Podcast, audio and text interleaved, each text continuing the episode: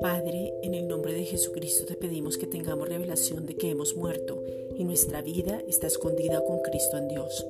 Colosenses 3:3, para poder poner la mira en las cosas de arriba y no en las de la tierra, que ya no somos nosotros, sino que hemos sido muertos y crucificados juntamente con Él.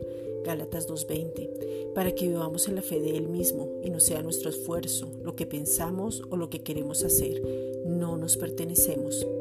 Padre, te pedimos en el nombre de Jesucristo que tengamos revelación de la capacidad que tenemos para dejar toda ira, enojo, malicia, blasfemia y palabras deshonestas de nuestra boca por medio del poder que ya nos habita. Colosenses 3:8.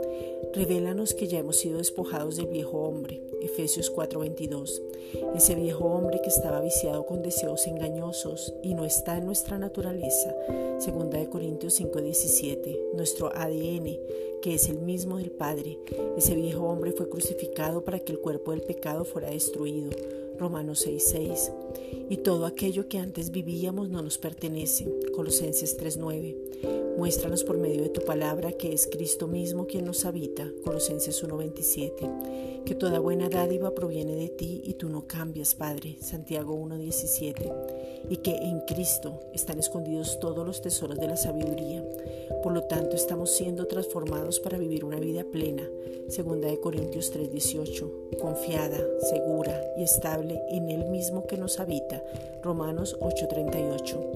Hoy te pedimos, Padre, en el nombre de Jesucristo, que de una manera sobrenatural seamos sensatos y no nos engañemos a nosotros mismos, sino que realmente rindamos toda nuestra vida completamente a ti, para poder ser transformados de gloria en gloria, que nos revistamos de ese nuevo hombre.